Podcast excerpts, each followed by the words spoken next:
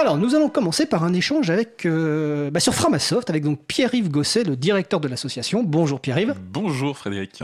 Alors, euh, émission un petit peu exceptionnelle parce que, comme je l'ai dit, tu as un train à prendre pour donner une conférence ce soir à Lyon. Donc, on commence par le, sujet long.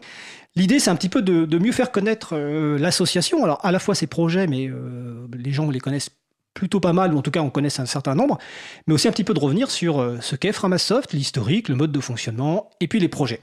Alors d'abord, première petite question, à titre déjà euh, personnel, est-ce que tu peux te faire euh, bah, une petite présentation sur ton parcours? Ouais, donc euh, voilà, je m'appelle Pierre-Yves Gosset, j'ai 42 ans, ça doit faire maintenant, oui, tout ça, 42.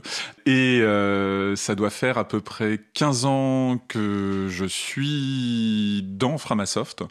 et ça fait 11 ans que je suis salarié de l'association. Donc moi, je suis venu au logiciel libre pendant que j'étais objecteur de conscience, hein, d'un temps que euh, les moins de 40 ans ne peuvent pas connaître vu que c'était le temps où on faisait le service militaire.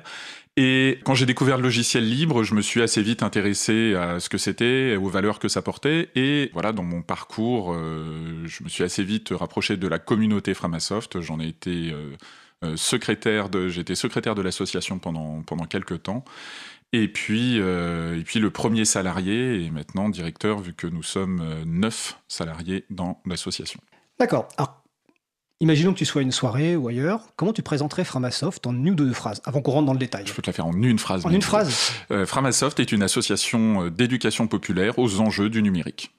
Tu noteras qu'il n'y a pas forcément le mot libre dedans. J'ai bien noté qu'il n'y a pas forcément le mot libre dedans, mais peut-être que la partie libre est un prérequis nécessaire et, évident, mais on y, reviendra.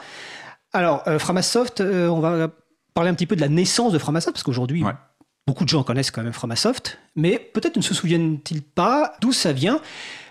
Euh, donc, à quel moment a été créé Framasoft et que veut dire Framasoft? Parce que hier à table euh, avec d'autres libris, j'ai posé la question et en fait, euh, bah, personne ne connaissait la réponse, à part moi ou peut-être une autre personne. Donc, est-ce que tu peux nous dire d'où, quand a été créé Framasoft, par qui et que signifie Framasoft? Bien sûr. Donc, Framasoft est un projet qui est né en 2001. Ça vient au départ d'un projet qui s'appelait Framanet, qui vous signifiait euh, français et mathématiques sur euh, intranet.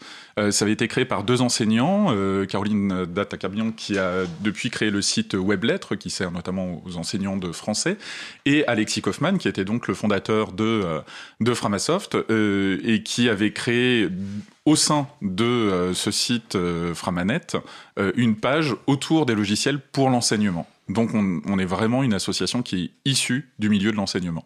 Et euh, voilà, ensuite, en 2004, euh, c'est monté une association. Donc la création, c'est quelle année? De, le, projet est né en 2001, l'association a été créée en 2004. D'abord un projet informel avec un site web et ensuite l'association en 2004. Un projet au départ euh, purement pratico-pratique, complètement dans le faire, monté par deux enseignants. Et ensuite, une association créée par trois enseignants, Alexis Kaufmann, Georges Da Silva et Paul Lunetta. Et moi, je suis arrivé en 2005. Toi, tu es arrivé en 2005. Donc 2001, ça fait maintenant 18 euh, ans. 18 Donc ans. Une, ah oui, longue période. ça remonte à loin.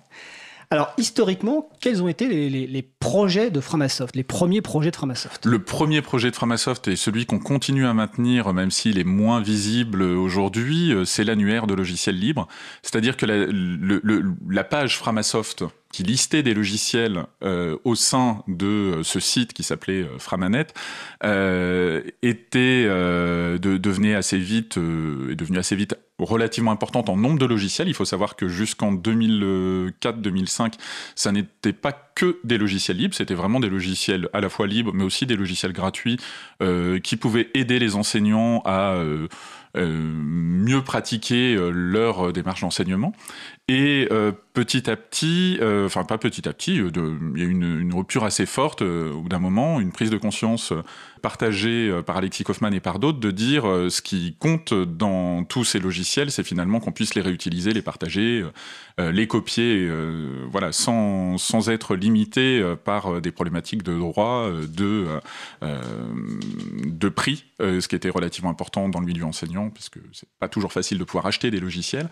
et donc donc euh, l'idée du partage euh, à la fois du savoir euh, et des logiciels s'est rencontrée à ce moment-là et l'annuaire est devenu un annuaire exclusivement basé sur du logiciel libre et faisant la promotion exclusivement de logiciels libres. Et il y avait combien de logiciels qui étaient référencés à cette époque Alors, euh, oh là, au tout début, euh, bah, c'est monté petit à petit. Donc en 2004, il devait y en avoir euh, un petit peu plus de 200, je crois.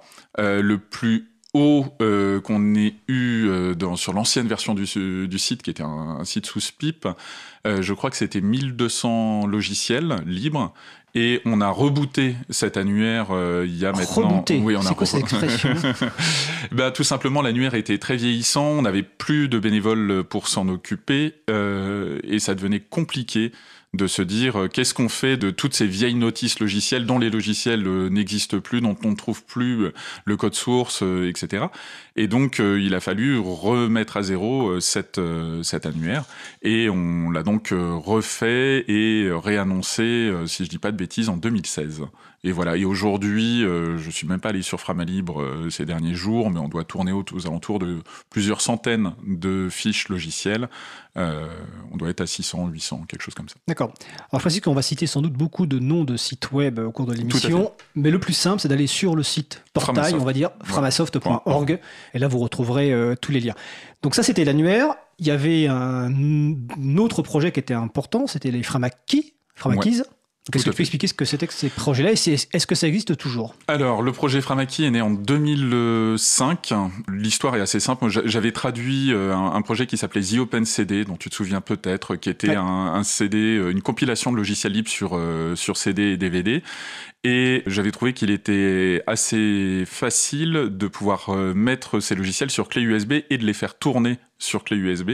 Et donc euh, le projet Framaki est né avec un, autre bénévole. On a, on a porté ce projet pendant quelques années à ce moment-là, donc à partir de 2005-2006. Et l'idée, c'était de créer une clé USB sur laquelle on pouvait emporter et embarquer ces logiciels.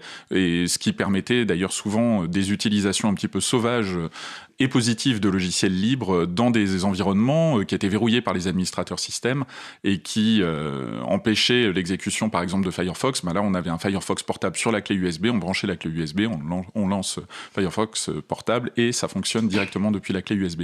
Ce projet existe toujours, il est clairement moribond euh, euh, aujourd'hui puisque il est resté maintenu par des bénévoles de Framasoft, notamment un bénévole euh, Arnaud que je salue, et qui n'ont juste plus le temps de s'en occuper. Et ce qui est intéressant, c'est que on en reparlera peut-être plus tard, mais il y a eu d'autres associations, donc euh, notamment les CMEA, une association, un gros réseau d'éducation populaire, qui euh, potentiellement est intéressé par le projet Framaki et qui pourrait en voir d'autres usages que nous, on n'avait pas détectés au départ, euh, pour d'autres publics que le très grand public qu'on visait à l'époque.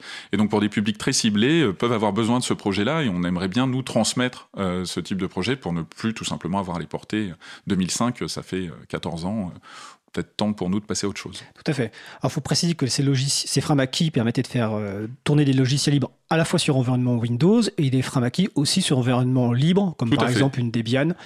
Euh, et nous-mêmes, d'ailleurs, entre April et, Framasoft, on avait travaillé ensemble sur une, une, une clé, excusez-moi, donc une Framaki en l'occurrence, euh, ou une Framaclé, euh, en coopération avec le Crédit Coopératif dans le cadre du guide Libre Association, donc avec des logiciels euh, qui étaient diffusés auprès d'associations avec un guide papier et des clés à la fois Windows et euh, Debian, donc en ce qu'on appelle en double amorçage, double possibilité. Peut-être qu'aussi les besoins aujourd'hui ont changé, donc peut-être qu'effectivement, comme tu dis, que c'est intéressant que d'autres structures s'approprient ces, sujets-là et mm. les adaptent à leurs besoins de leur public.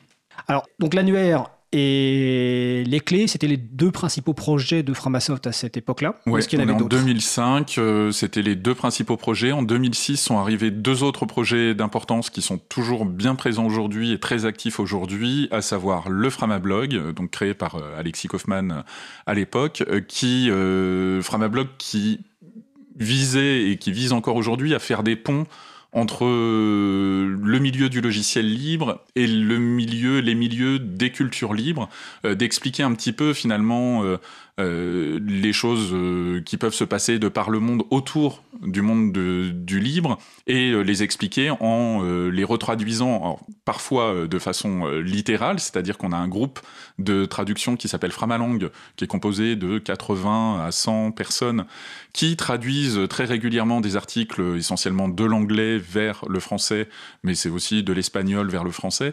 Et, donc ça permet de diffuser plus facilement de l'information au grand public en disant bah voilà là on a trouvé cet article intéressant, on vous le propose à débat. Ça nous sert aussi pour nous Framasoft d'organe de de, promotion, de diffusion, d'information sur ce que l'on fait. Donc euh, à la fois quelque chose de, de communication interne. Et donc aujourd'hui, le Framablog, je crois qu'on a dépassé les 1600 articles publiés euh, depuis, 2000, depuis 2006. Donc il y a un rythme de publication relativement important. Et l'autre projet euh, qui est né dans ces années-là, c'est le projet Framabook, euh, qui est donc une maison d'édition euh, libre, euh, micro-maison d'édition, hein, mais maison d'édition quand même, puisque aujourd'hui, je crois qu'on atteint les 48 ouvrages. On devrait atteindre les 50 d'ici la fin de l'année. la particularité de Framabook, c'est que tout le monde nous disait non mais votre truc, le logiciel libre, c'est bien gentil, mais en fait, on peut pas. ça marche parce que c'est du numérique et qu'on peut le copier, le coller, mais si on le fait avec des objets physiques, ça marche pas trop. Et donc, on était dans l'époque où on faisait un petit peu la promotion de la Framaki, et on s'est dit, bah, vous voyez bien qu'on peut faire de l'objet physique physique et libre à la fois. Et euh, l'aspect euh, culture libre nous paraissait intéressant. Et Georges Silva, qui est donc un des, un des fondateurs de, de Framasoft, euh, avait à cette époque un ouvrage qui devait être publié sur Thunderbird dans une grande maison d'édition. Rappelle-nous ce qu'est Thunderbird. Thunderbird, c'est un client mail, c'est-à-dire un logiciel qui permet de lire vos mails, d'y répondre, etc. Et, et, et, donc il avait écrit, je crois que c'était Thunderbird 1.5. Euh, et il s'est retrouvé en fait avec euh, ce manuscrit euh, sur les bras. Du coup, avec Alexis Kaufman, ils ont décidé de monter cette maison d'édition, Framabook, sur la base de ce premier ouvrage qui a été repris ensuite par d'autres. Et, et aujourd'hui, on atteint voilà une cinquantaine d'ouvrages qui vont du roman, puisqu'on a pas mal d'auteurs dans l'association. Donc on a des membres qui vraiment écrivent des livres. J'ai même lu récemment un roman policier. Tout à fait. On a des romans policiers. C'est Frédéric Urbain. Frédéric Urbain, roman policier qui est un peu à la mode, euh, à l'ancienne, on va dire, avec des personnages très truculents, euh, de l'argot, etc. Tout à très bien. Ça lui fera plaisir que tu, que, Je lui parles en direct. voilà. Il y a aussi, euh, toujours dans les, dans les romans, il y a Trace de Stéphane Croza qu'on a publié il y a pas longtemps, qui est un, enfin, moi, je, trouvais vraiment le, bouquin excellent. Il y a toujours dans les romans, mais cette fois-ci, troisième quart du XIIe siècle, hein, donc romans médiévaux, une republication des ouvrages de Yann Carvan qui, du coup, avait publié ces livres-là que vous pouviez trouver dans euh, les, toutes les bonnes librairies euh, et toutes les bonnes bibliothèques. Et, euh, et quand, voilà, plusieurs années après, il a, souhaité reprendre ces ouvrages et les republier. Il a choisi de les publier chez Framabook. Donc voilà, il y a Pouillou aussi, qui est aujourd'hui salarié de Framasoft, mais qui avait publié ses ouvrages. Et après, on a des bouquins qui tournent aussi autour du logiciel libre, évidemment. Voilà, sur à la fois qui peuvent être des essais, qui peuvent être des livres très pratico-pratiques sur, je sais pas, Drupal, euh, ou autre. Et on a euh, enfin des, ouvrages encore un petit peu euh, entre deux, deux mondes. par exemple, un ouvrage qui s'appelle Thermodynamique de l'ingénieur, voilà, qui sert aux étudiants qui font ingénieurs, qui étudient la thermodynamique et qui est un bouquin qui marche plutôt bien. voilà, donc on se retrouve avec plein de plein de choses très différentes, des bandes dessinées aussi d'ailleurs. Alors, je peux juste préciser que Drupal, c'est un, un, système de gestion de contenu. Un système de gestion de contenu, donc notamment pour faire des sites web qui propulsent des sites euh, très puissants euh, et des sites un peu moins puissants, comme celui de l'April par, par exemple.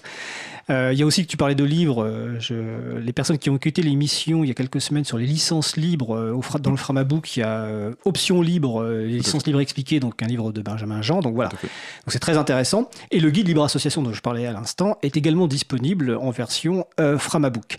Alors ça, c'est des projets donc qui existent depuis très longtemps. Tu as très souvent employé le mot bénévole. Si je me souviens bien ce que tu as dit dans ton explication au départ, toi tu es devenu le premier salarié en 2008. Donc qu'est-ce qui a fait qu'à un moment, bah, vous êtes passé à un mode avec des bénévoles et des salariés? Alors, il y a, l'histoire officielle, il y a l'histoire officieuse. Alors, tu es en direct, je te juste, tu racontes ce que tu veux. Non, non, euh, tout simplement, on, on devenait... Euh, le, projet euh, Framasoft marchait bien, on, on, on, butait juste sur... Framasoft, j'ai pas précisé, mais c'est une association de 35 adhérents et adhérentes. donc, c'est, on, on, est volontairement une toute petite association. Il y a assez peu de, de, de bénévoles, finalement, dans l'association donc euh, voilà, entre 25 et 30. On est resté quasiment effectif constant euh, en nombre d'adhérents et d'adhérentes. On a pas souhaité nécessairement aller beaucoup plus loin. Et l'idée, euh, c'était, de dire, bon, on va essayer de faire le maximum avec une toute petite taille, ce qui nous permet d'être relativement agile et de changer de notre fusil d'épaule assez régulièrement, ce qui est plutôt efficace pour nous.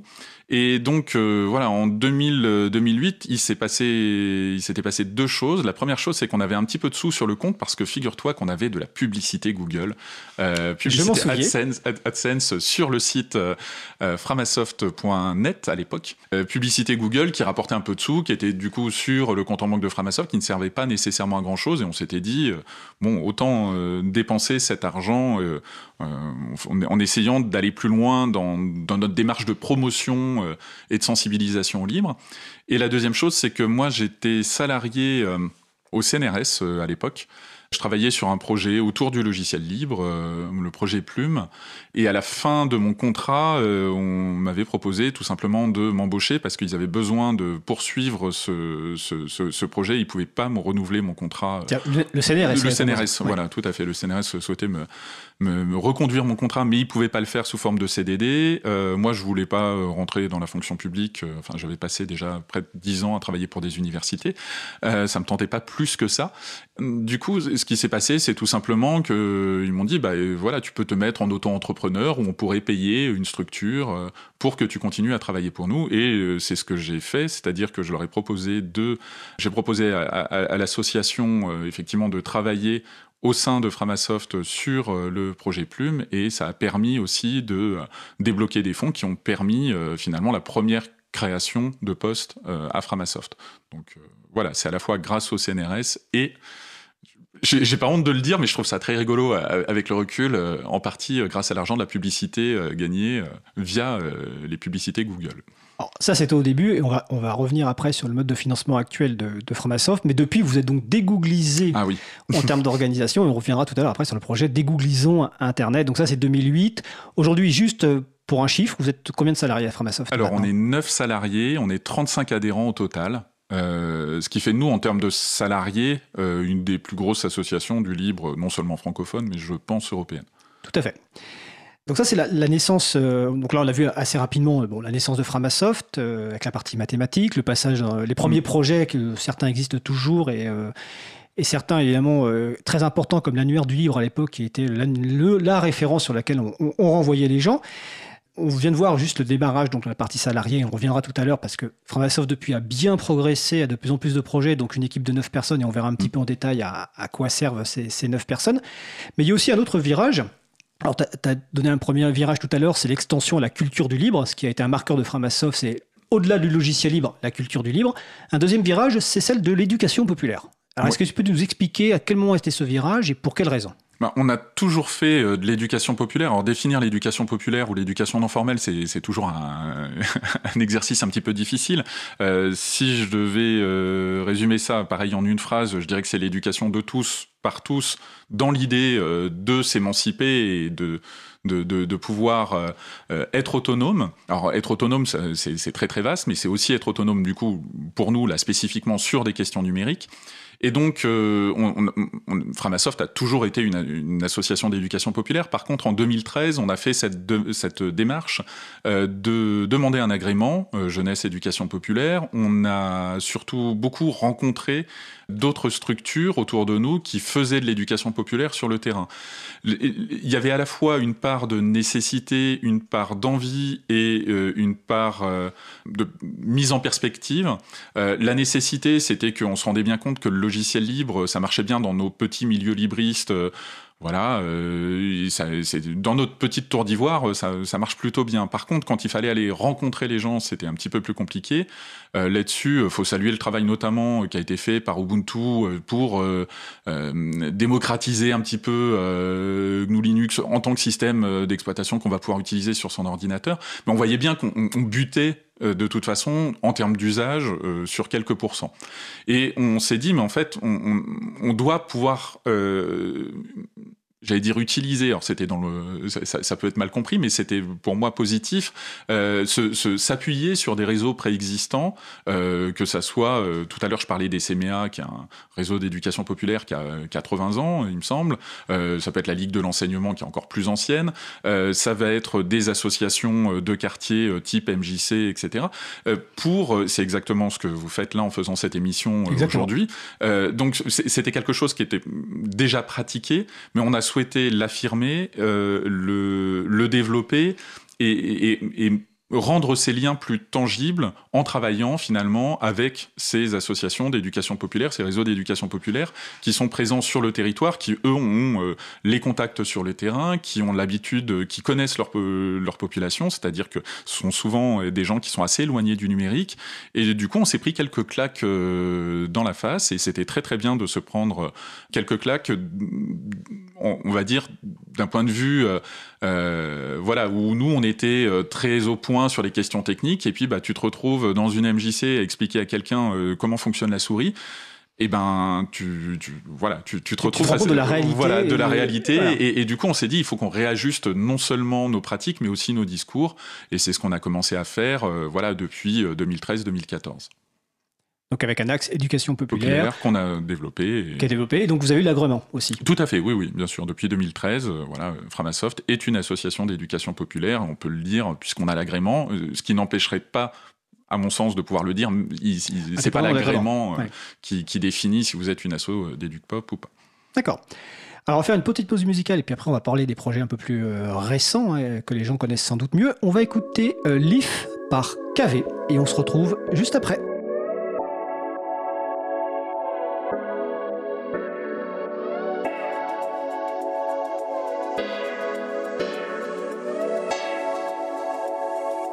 Cause commune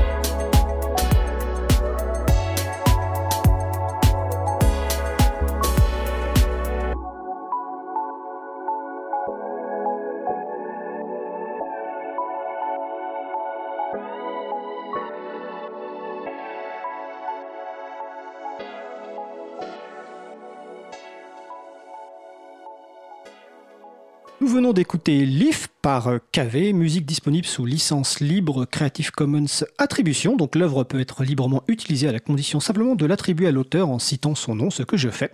Vous retrouverez les références sur le site de l'April, april.org. Vous écoutez l'émission Libre à vous sur Radio Cause Commune 93.1 en Ile-de-France et partout ailleurs sur le site causecommune.fm.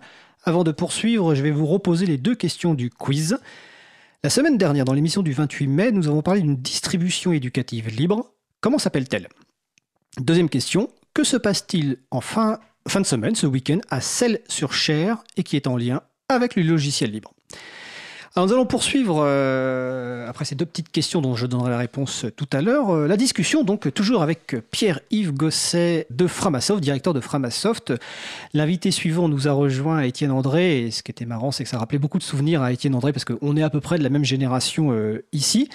Donc là, on a parlé un petit peu de, bah, de l'ancien Framasoft, entre guillemets, en tout cas les premières années, les belles années, et puis les belles années se poursuivent avec des projets importants. tout à l'heure, on parlait de Google, de la pub sur le premier site Framanet. Framasoft a lancé il y a quelques années un projet, une ambition incroyable, dégooglisons Internet. Alors c'était quand? Quel était l'objectif et où on en est de ce projet euh, un peu mégalo, non? Voilà, c'était notre modeste plan de, libération du monde.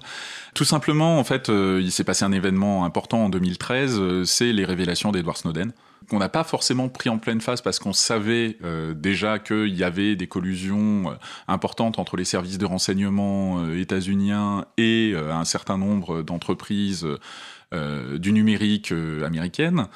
Et euh, c'est juste que, voilà, là c'était euh, flagrant, c'était sur la place publique, c'était débattu, ça a quand même été euh, le feuilleton de cet été 2013. Et euh, bah nous, on, se on, s'est regardé euh, dans l'association et on s'est dit bon alors attends, là, nos, nos mails étaient gérés euh, chez Gmail, les mails de l'association étaient gérés chez Gmail.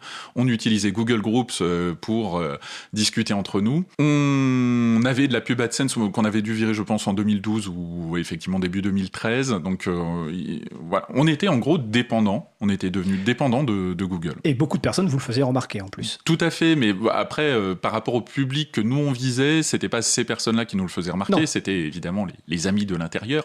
Ils me disaient c'est mal. Euh, mais bon, voilà, on, était, on, est une association donc, qui vient du milieu de l'enseignement. Euh, comme je disais, moi j'ai travaillé pendant, pendant très longtemps pour des universités. Euh, les trois fondateurs de Framasoft sont des enseignants à un moment donné, on n'était pas des informaticiens et des informaticiennes, donc on, avait cette problématique de se dire si on veut être autonome sur ces outils-là, ça va nous prendre pas mal de temps. Et on avait repoussé, repoussé, repoussé, jusqu'à cet été 2013. Euh, on avait euh, à ce moment-là la, chance euh, d'avoir d'avoir quelqu'un dans l'association, Luc Didry, qui est toujours, qui est maintenant notre notre administrateur système salarié, mais qui à l'époque était bénévole. Donc la personne qui, qui, est en charge de la maintenance tout à de votre système d'information, donc de vos services. Exactement. Et qui a dit, ben ok, moi c'est mon boulot en tant que bénévole, je peux vous aider à nous dégoogliser en tant qu'association. Et il y a passé, euh, allez, euh, pas loin d'un an, on, va dire six mois à temps euh, très important, puis six mois sur les petits services et les petits liens qui restaient, etc. Donc on, s'est dit, oh là, on, a un problème. Si nous, qui sommes une association qui connaît quand même bien le numérique, qui comprend relativement bien ses enjeux, on n'est pas fichu de sortir de Google en moins de six mois, comment vont faire les autres? Et on a donc décidé à ce moment-là de, de lancer euh, cette campagne euh, qui s'appellera euh, en octobre 2014 Dégooglisons Internet et euh, qui visait euh, trois objectifs. Le premier, c'était de sensibiliser le public à la domination et aux, différentes dominations de Google, Apple, Facebook, Amazon, Microsoft. Euh, et donc, on aurait pu appeler ça dégafamiser, mais le terme GAFA ou GAFAM n'était pas très connu à l'époque. Donc, il s'agissait quand même d'avoir un terme que les gens comprennent. On a choisi pour cette d'utiliser l'imagerie d'Astérix, que tout le monde sur la planète comprend bien, le petit village gaulois entouré par les Romains en disant bah voilà chaque camp romain sera un service de, de Google euh, ou de Facebook ou autre, quelque, enfin un service qui centralise euh, vos données et on va essayer nous d'aller euh, combattre petit gaulois ce ces, camps romains. Donc ça, c'était le premier objectif, c'était la sensibilisation. On a fait, j'avais fait le décompte à un moment donné sur trois ans, plus de 300 confs sur le sujet des dominations techniques, économiques et politiques et culturelles de Google et compagnie mais ça, ça, ça, suffit pas de sensibiliser puisqu'il y avait rien en fait. Si on disait aux gens, euh, voilà, qu'il y a un problème, mais t'offres pas la solution à côté. Voilà, exactement. On, on, on, disait pas Google c'est le mal, on disait voilà, il y a effectivement un problème avec Google, il y a le problème de la surveillance, mais il y a aussi le problème de la domination technique et de Google qui est capable de dire euh, quels doivent être les formats, quels doivent être les protocoles, etc. Il y a le problème de la domination euh, économique très forte de ces entreprises puisqu'elles sont riches à plusieurs centaines de milliards. Hein. Et, et, et, du coup, on, on se retrouvait à, à dire aux gens chose. Nous, on pouvait dire ah mais nous, ça y est, nous, on est sorti de Google. Mais les gens nous regardaient et nous disaient, OK, moi je fais quoi? Je fais quoi avec mon mail? Je fais quoi avec mon moteur de recherche? Je fais quoi avec mes Google Docs, euh, etc. Et donc, le deuxième objectif qu'on s'était fixé, c'était de démontrer que le logiciel libre était une réponse qui était euh, présente, immédiate, efficace face à cette problématique. Et donc on a décidé de mettre en place, euh, on s'était lancé sur l'idée de 30 services, on en est à 34 ou 35 aujourd'hui, je ne même plus le décompte, qui euh, sont des alternatives. Dès le départ, vous aviez déjà l'objectif d'avoir une trentaine de services, donc pour couvrir l'ensemble quasiment des besoins. Exactement, c'était ça qu'on visait. Voilà, on s'est dit en trois ans, on va sortir 10 services par an. Et euh, ces 10 services, voilà, on arrivera en octobre 2017, on aura, sorti, on aura sorti 30 services alternatifs à ceux de Google. Et dans votre petit village, vous étiez combien à ce moment-là? En 2013 ah ben, Toujours pareil, on était euh, en gros 35 euh, bénévoles. on était en salarié en 2014, on était 3. D'accord. Entre 2 et 3. Donc euh, voilà, assez rapidement, on a décidé euh, effectivement bah, déjà d'embaucher un admin 6, hein, parce que c'était pas, oh, c'était moi qui faisais l'administration système des machines, etc. Donc la, partie plus technique. Et moi, c'est pas du tout mon, cursus. Moi, je suis économiste en de formation, donc ça n'avait rien à voir. Et, euh, du coup, je, me suis retrouvé à, devoir un petit peu animer cette, et coordonner cette, cette campagne pendant les trois années qui ont suivi et, donc de, démontrer vraiment que ça fonctionnait. Le troisième objectif, le troisième et dernier objectif de dégooglisons Internet, et ça vous en avez déjà parlé dans une précédente euh, émission, c'était l'essaimage. C'est-à-dire qu'il n'y a jamais eu dans notre volonté euh, l'idée que euh, Framasoft pouvait concurrencer Google. Donc ça nous aurait fait doucement sourire. Hein. Le budget de Framasoft, j'avais fait le calcul, c'est 1,32 secondes du euh, chiffre d'affaires de Google. Euh, donc forcément, absolument incomparable. Euh, mais euh, il y, avait dans, dans l'idée plutôt d'être d'impulser finalement un réseau qui allait devenir Chaton, dont vous avez parlé il y a maintenant 15 jours, 3 semaines, je crois, avec ma collègue Angie. On en a parlé il y a quelques semaines et on va en reparler le 25 juin 2019. Et donc euh, voilà, donc, pendant, pendant ces trois, ces trois années-là, octobre 2017, de octobre 2014 à octobre 2017, on a sorti des services, euh, j'allais dire à la machette, hein, euh, quasiment un par mois pendant trois ans. Donc voilà, certains étaient plus lourds que d'autres à, à, mettre en œuvre, etc. Et on a fait énormément de conférences, etc.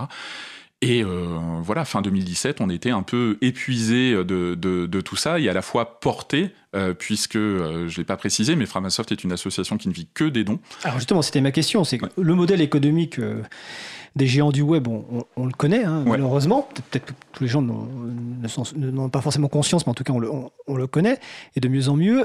Par contre, on pourrait dire effectivement comment financièrement vous vous en sortez? C'est-à-dire qu'est-ce que vous avez un modèle qui est basé sur la le paiement de l'usage des services Ou est-ce que c'est un autre modèle? Non, non, on n'a pas de clients. Euh, on a uniquement des donateurs et des donatrices, des soutiens euh, qui euh, pensent que ce qu'on fait est bien. Et donc nous, on propose, on est extrêmement clair sur le, sur le modèle économique. On dit, voilà, si ça vous a plu, si vous utilisez le service et qui vous convient, pensez à faire un don parce que c'est maintenu par une petite asso et et puis, bah, euh, voilà, si, vous avez les moyens, vous pouvez faire un don. Si vous n'en avez pas les moyens, ne faites pas de don, mais euh, parlez-en autour de vous, euh, etc. Il y a plein de façons de soutenir le logiciel libre autre qu'en faisant des dons. le gros avantage, c'est que c'était pas du tout un calcul de notre part, mais on s'est retrouvé finalement à toucher énormément de monde. Euh, et ben, une petite partie euh, de ces énormément de monde qui nous font des dons et ça nous permet aujourd'hui de euh, payer les 9 salariés et les frais de fonctionnement de l'association. Donc le financement aujourd'hui de Framasoft, c'est du 100%. C'est du 94%. quasiment exclusivement. On vend des t-shirts. Comme tout le monde, on vend des, t-shirts, des autocollants. Enfin, les autocollants, généralement, on les donne, des mugs, etc. et l'essentiel, c'est les dons. C'est les dons. Et ça, on n'a pas l'intention euh, pour l'instant de bouger de ce, modèle de financement qui nous convient assez bien euh, en, tant qu'association euh, d'éducation populaire. Voilà, c'est quelque chose qui nous va bien. Et dans cette période-là, est-ce que tu peux nous citer les deux, trois services peut-être peut les plus utilisés ou les plus connus, ou les, plus emblématiques? Les plus utilisés, les plus connus euh, sont euh, Framadat, qui est une alternative à Doodle, qui n'est pas un service de Google, hein, qui reste une boîte euh, privée suisse qui appartient à un assez gros groupe et voilà et qui, qui vit aussi de la vente et de la collecte de, données et de la personnalisation de, de, son produit. Et donc voilà, on, a développé une alternative à Doodle sur la base d'un logiciel libre préexistant qui était développé à l'université de Strasbourg et qui s'appelait Studs.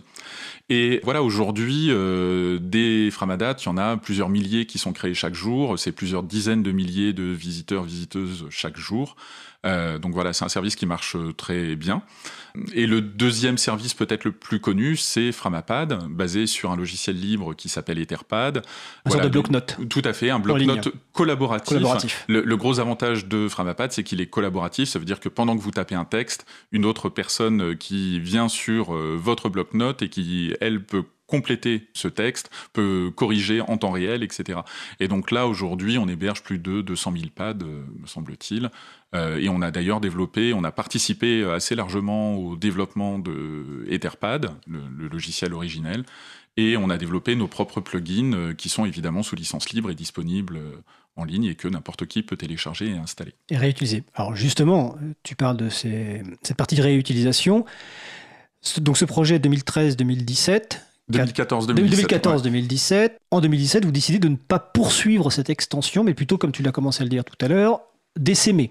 Et donc, c'est ces fameux chatons. Donc, est-ce que même si on a déjà consacré une émission et qu'on va en reparler quand même le 25 juin, est-ce que tu peux quand même expliquer rapidement ce qu'est les chatons et ce que signifie chaton? On va savoir si tu sais ce que ça veut dire. C'est quand même moi qui ai trouvé l'acronyme, donc je peux, le redire. Chaton, c'est le collectif des hébergeurs alternatifs, transparents, ouverts, neutres et solidaires. Et chaque terme est important. Donc c'est un collectif, c'est pas une association. Euh, ça regroupe des hébergeurs de services euh, en ligne type euh, Etherpad, type Framadat, type autres. Hein, euh, voilà, vous pouvez proposer euh, à peu près n'importe quel type de service libre euh, si vous faites partie du collectif Chaton. Transparent parce que on, a choisi d'avoir une, gouvernance qui est relativement ouverte, que chacun peut voir, etc., et qui reste bien visible. Ouvert, évidemment, tout est basé sur du logiciel libre. si vous êtes Chaton, vous devez être à 100% logiciel libre. modulo quelques petits points, genre voilà, si vous utilisez, il y a un pilote CSI sur un disque dur, etc., qui n'est pas libre. Bon, ça peut. Périphérique réseau ou disque dur. Hmm. Et, évidemment, voilà, il y a quelques, quelques petites choses qui peuvent être non libres, mais on, essaye d'encadrer ça euh, au, plus strict. Neutre, euh, parce que, on, évidemment, on promeut aussi dans, dans Chaton non seulement l'aspect neutralité du net, mais euh, le fait que hum, chaque chaton peut avoir ses propres modèles économiques qui nous différencient en, ça du, du modèle dont on s'est inspiré, qui est celui de la FFDN. Euh, c'est quoi la, FFDN La FFDN, c'est la fédération euh, FDN, c'est-à-dire une association qui regroupe des, des, pardon, des fournisseurs d'accès à Internet euh, associatifs et alternatifs. Et j'en étais au N. Et donc le S de solidaire, euh, c'est parce que ça, nous paraissait une composante très importante. On souhaitait pas juste créer un collectif euh, dans lequel n'importe qui euh, pouvait postuler et avoir des modèles économiques qu'on aurait trouvé non solidaires. Et donc on, on essaye de promouvoir aussi un autre Internet, non seulement sur les aspects techniques, mais aussi sur les aspects de pratique et d'usage autour de la solidarité.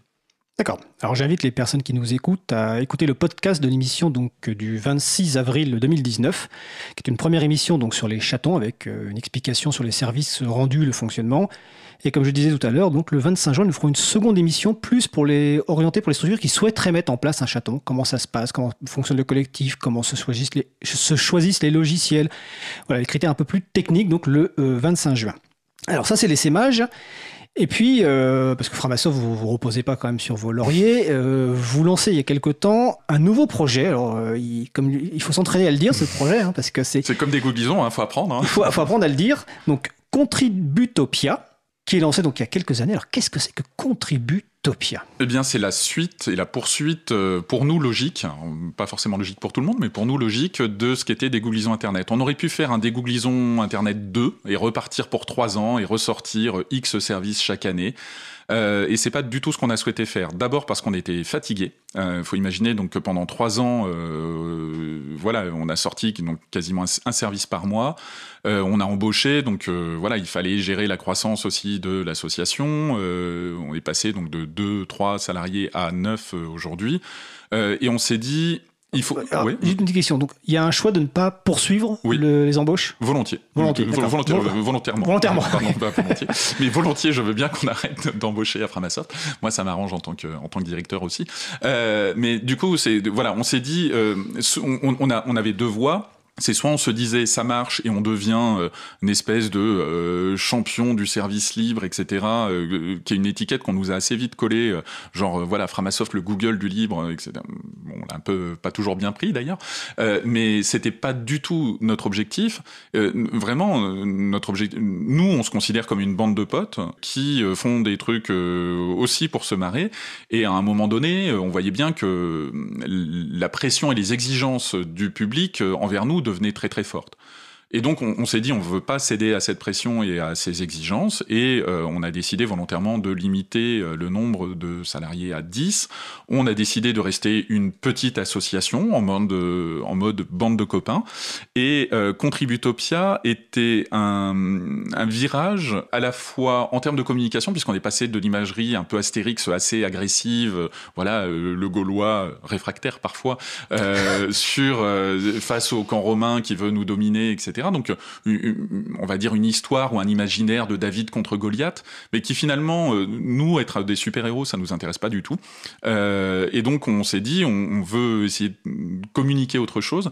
On a demandé, euh, du coup, on a pas mal réfléchi euh, en, en interne dans l'association. On a demandé à David Révois, euh, qui est un dessinateur euh, fort connu dans le milieu du logiciel libre, qui publie des bandes dessinées euh, sous licence libre notamment une BD qui s'appelle Pepper and Carrot, qui est un type adorable, et de, nous réaliser un petit peu des, des visuels qui porteraient une autre euh, image d'un d'un numérique qui serait souhaitable. Et euh, on, on a, on, on a développé un petit peu cet imaginaire positif euh, du numérique au travers de cette campagne Contributopia, euh, qui, euh, on n'a pas repris du coup euh, du tout les codes de la Startup Nation, euh, etc. On a complètement cassé le- les, les codes avec ça. On a fait quelque chose d'assez d'assez mignon, d'assez graphique, un peu en mode manga, BD, parce que on voulait donner une autre image de ce que voulait être Framasoft au monde. C'est-à-dire qu'il y a eu, pendant cette période-là, euh, dans l'association, un certain nombre de prises de conscience euh, que le logiciel libre était euh, certes quelque chose euh, qu'on souhaitait défendre, mais qui était plus un moyen qu'une fin, et que euh, finalement, la fin, nous, ce qu'on souhaitait, c'était euh, vivre dans une société euh, plutôt apaisée. Euh, ce qu'on souhaitait, euh, c'était passer de la société de consommation à la société de contribution, euh, telle que l'a défini euh, en partie euh, Bernard Stiegler, qui est euh, un philosophe. Euh, et, du coup, on, souhaitait euh, porter une, autre euh, façon de parler des enjeux autour du numérique et qui ne soit pas euh, tourné uniquement sur les meilleurs services, la concurrence, la bataille, la lutte, mais plutôt sur le faire ensemble, sur euh, euh, l'entraide, sur euh, le partage des savoirs et des connaissances. Et donc, quand on a proposé Contributopia, il y avait cette idée voilà, de, changer un petit peu de paradigme et de dire qu'en changeant le numérique, on pouvait changer la société. Et inversement, si on voulait changer la société, il fallait aussi changer le, numérique. Et on, a décidé voilà, d'orienter, on va dire, notre lutte ou notre façon d'agir sur l'idée que la contribution était euh, quelque chose d'absolument central. Si je reprends le cas de Framadat, euh, par exemple, les gens imaginent que c'est toujours Framasoft qui maintient Framadat, sauf que dans les faits, on n'a personne pour euh, réellement maintenir Framadat. Alors, on a de temps en temps un, salarié de Framasoft qui peut y passer un petit peu de temps à droite, à gauche, etc. Mais on est, on est juste complètement débordé par l'ensemble de ces activités, vu qu'on a toujours la maison d'édition, on a toujours la Framaki, et on a 34 services, et on en propose de nouveaux assez régulièrement.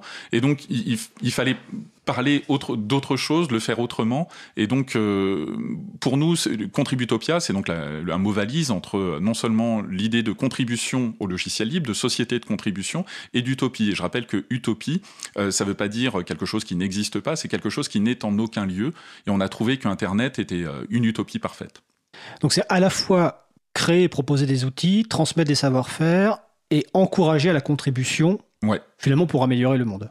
Exactement, c'est changer le monde d'un octet à la fois, euh, tranquillement, euh, doucement, euh, et surtout pour nous relâcher un peu de pression et dire non mais en fait l'important c'est pas du tout Framasoft, l'important c'est les gens qui décident de taper ensemble dans la même but pour aller dans la même direction, et ça c'est valable et c'est aussi ce que porte Contributopia comme discours, c'est de dire que c'est pas telle ou telle association, c'est pas tel ou tel sujet de militance qui doit nécessairement l'emporter, c'est plutôt par une complémentarité et par une mise en réseau euh, de différents groupes euh, qu'on va réussir à avancer, à changer le monde. Donc aujourd'hui, euh, voilà, Framasoft se retrouve dans des projets aux côtés d'assauts comme, je sais pas, Tous Migrants ou la CIMAD. Un, exemple de projet, justement. Alors. Bon, je, vais prendre un projet technique, un projet non technique.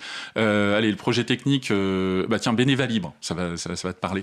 Bénéva Libre, qui est un, qui un logiciel qu'on coproduit à de nombreuses structures, à la fois des réseaux d'éducation populaire comme le CRAGEP Bourgogne-Franche-Comté, avec l'April, avec Framasoft, euh, avec euh, la Ligue de l'enseignement et d'autres. Et l'idée, c'est de faire un logiciel pour gérer euh, et comptabiliser le temps de bénévolat des associations. Donc, Là, on est sur un projet de développement logiciel. ça va être réalisé par une, une société coopérative d'intérêt collectif qui s'appelle CLIS 21 et voilà, et ce projet-là, pour nous, est important, est un facteur de changement dans la société. Et voilà, et c'est un projet technique qui, pour nous, est plus intéressant que euh, un logiciel qui permet juste de, je sais pas, partager des images, par exemple. Pour nous, ça a plus de, ça a plus de sens. Euh, un projet euh, non technique, euh, ça va être par exemple, on travaille avec avec d'autres associations sur une coalition qui travaille à identifier et mieux mieux faire connaître finalement les types de répression sur les libertés associatives, c'est-à-dire voilà les répressions qui peuvent être policières, judiciaires. Quand on est une association aujourd'hui en France et même plus largement en Europe, on peut voir son activité associative qui est menacée ou réprimée euh, par euh, d'autres intérêts, euh, qui peuvent être des États, qui peuvent être d'autres structures, qui peuvent être des baisses de subventions, etc. Et donc on travaille aussi sur ces sujets-là. Donc on voit bien qu'on s'est éloigné sur ce type de, de, choses, de, de, ces questions purement techniques du numérique, et pourtant on garde toujours ce discours assez fort, même si notre, notre ennemi n'est n'est pas, enfin, on ne l'identifie pas comme étant Google. Euh, on va beaucoup parler aujourd'hui euh, du capitalisme de surveillance ou de, de, sujets de ce type-là, qui mériteraient une émission à part entière. Alors, ce sont des bien belles explications, comme le dit Marie-Odile sur le, sur le salon web, et je relayerai après une petite question qui va te faire sourire et qui va faire sourire ton voisin aussi. Euh, mais juste avant, bon, ça n'empêche pas le développement de nouveaux outils. Est-ce que PeerTube, rentre dans cette catégorie-là ou est-ce que PeerTube c'est encore on va dire des googlisons euh Non, pour moi PeerTube sort de... que déjà voilà, PeerTube, donc PeerTube, euh, PeerTube est une euh, plateforme libre et fédérée et décentralisée qui permet de diffuser et de mettre en ligne des vidéos. En gros, plutôt quand, quand, on, quand dans des googlisons internet, on avait pensé à créer une alternative à YouTube, on s'est dit bah oui, mais du coup, si les gens ont fait Framatube et que tout le monde vient déposer ses vidéos, ça va nous coûter hyper cher. Et puis surtout, on va recentraliser des vidéos, ça sert strictement à rien. Il faut qu'on puisse sortir de ce système-là. Je pourrais raconter l'histoire de, de, de, de, PeerTube, mais très rapidement, en fait, on a rencontré, c'est aussi une question d'opportunité, on a rencontré euh, le développeur d'un logiciel qui s'appelait PeerTube, euh, qui faisait ça sur son temps perso euh, et 100% bénévole.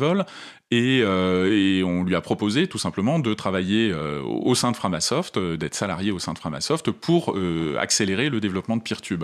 Et donc euh, la particularité de PeerTube et ce pourquoi pour moi PeerTube rejoint l'idée de Contributopia, c'est qu'on est sur du logiciel qui est fédéré et c'est un concept qui est hyper important euh, pour nous aujourd'hui, c'est-à-dire la, fédération. Le mail, par exemple, est un outil fédéré. Euh, moi, j'ai une adresse atframasoft.org. Toi, euh, Frédéric, tu as une adresse atapril.org. si je t'écris, tu reçois mon mail, tu peux répondre avec ton mail et m'envoyer un mail depuis april.org atframasoft.org. Et l'idée d'un de, de, réseau fédéré, par exemple comme Mastodon, ça fait que si tu as un compte sur Framapiaf, tu peux écrire à quelqu'un qui a un compte sur une, autre instance euh, euh, du logiciel Mastodon, qui est un, réseau de micro blogging, microblog, euh, voilà, un peu alternatif à, Twitter. Pour échanger, pour échanger, des messages pour échanger des messages courts. Et, du coup, ce, ce système-là, pour nous, nous paraissait hyper intéressant parce que ça nécessitait de réinventer finalement comment est-ce qu'on allait utiliser Internet, non plus en allant déposer ces données chez Framasoft ou chez Google ou chez Facebook ou à l'April, euh, mais plutôt comment euh, on allait pouvoir euh, se réapproprier notre petit bout d'Internet. Et c'est ça, en, ça, pour moi, que PeerTube relève plus de Contributopia que de dégooglisons Internet. D'accord. Alors pour pas que tu loupes ton train, parce que sinon je m'en voudrais, on, on, va bientôt terminer, je vais quand même relayer la question de Marie-Odile qui te demande en fait euh, est-ce que Pig n'ira toujours pas boire le thé à l'éducation nationale? Alors rapidement, est-ce que tu peux rappeler le contexte et répondre? Bah, Tout simplement, euh, pour ceux qui ont suivi le début de l'émission, euh, Framasoft vient du milieu de l'éducation, éducation nationale, éducation populaire. on a longuement discuté avec des personnes au ministère de l'Éducation nationale pendant des années. Je suis allé moi-même un certain nombre de fois, y compris avec toi, au ministère, et il n'en est pas ressorti grand-chose. Et on a donc sorti, je crois que c'était en octobre 2016, un billet qui s'appelait Pourquoi Framasoft n'ira plus euh, prendre le thé au ministère de l'Éducation nationale? Et pour nous, ça, exprime assez bien euh, ce que veut faire Framasoft aujourd'hui, c'est-à-dire qu'on on est une toute petite association, on a un nombre de points d'énergie, si je prends la métaphore euh, du jeu vidéo, un nombre de points d'énergie qui est relativement limité. Donc moi, je me dis, voilà, chaque matin, j'ai 100 points d'énergie, où est-ce que je les mets? En tant qu'association, on va dire, on va avoir 10 000 points d'énergie, où est-ce qu'on les met? Et eh bien clairement, quand on les met au niveau de l'éducation nationale, le retour, il est de 3. voilà. Si, si, un petit peu des fois, un tout petit peu de retour, euh, mais euh, pas grand-chose. Et donc, l'idée, c'était de dire où est-ce qu'on peut mettre notre énergie pour qu'elle soit euh, efficace, pour qu'elle soit vecteur de transformation.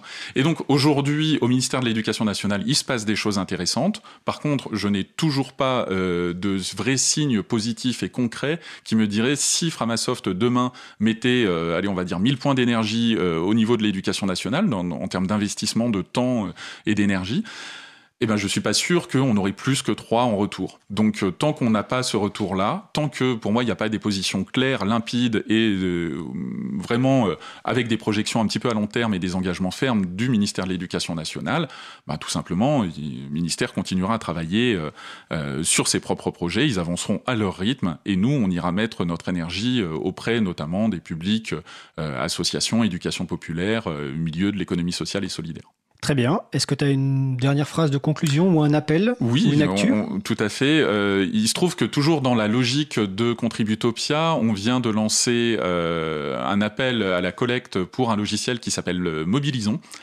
Alors Mobilisons est né d'une problématique assez simple, c'est que les marches pour le climat, qui moi m'intéressent parce que je m'intéresse à ces questions-là, euh, s'organisaient essentiellement sur Facebook. Je n'ai pas de compte Facebook, enfin je n'utilise plus mon compte Facebook depuis des années. Et donc euh, je pouvais participer, à la marche pour le climat, mais je ne pouvais pas participer à l'organisation, puisque tous les groupes d'organisation euh, se, situaient sur Facebook. Et on s'est rapidement dit, là aussi ça venait de, de Internet, on voulait une alternative à Meetup. Meetup est une plateforme qui permet de s'organiser des événements à plusieurs, euh, qui est une plateforme euh, complètement fermée hein, d'ailleurs. Et, on s'est dit, mais en fait, le problème, c'est pas juste la gestion des événements, c'est plutôt la gestion des mobilisations. Euh, et donc on a voulu créer Mobilisons, qui qu'on espère être à la fois non seulement une alternative aux événements Facebook, peut-être assez rapidement au groupe euh, Facebook, mais qui permettent à la fois d'organiser euh, l'anniversaire surprise de ta cousine euh, jusqu'à, pourquoi pas, une, je sais pas, une, action de désobéissance civile par Extinction Rebellion. Et donc, on, on doit pouvoir couvrir tout ce, tout ce panel-là d'actions. Et euh, la particularité, c'est donc que euh, Mobilisons, euh, tout comme PeerTube, sera lui aussi un logiciel non seulement libre, décentralisé, donc vous allez pouvoir, chacun va pouvoir l'installer, mais aussi fédéré, c'est-à-dire que les différentes installations de Mobilisons vont pouvoir s'interconnecter les unes avec les autres, de façon à ne pas avoir tout dans le même silo.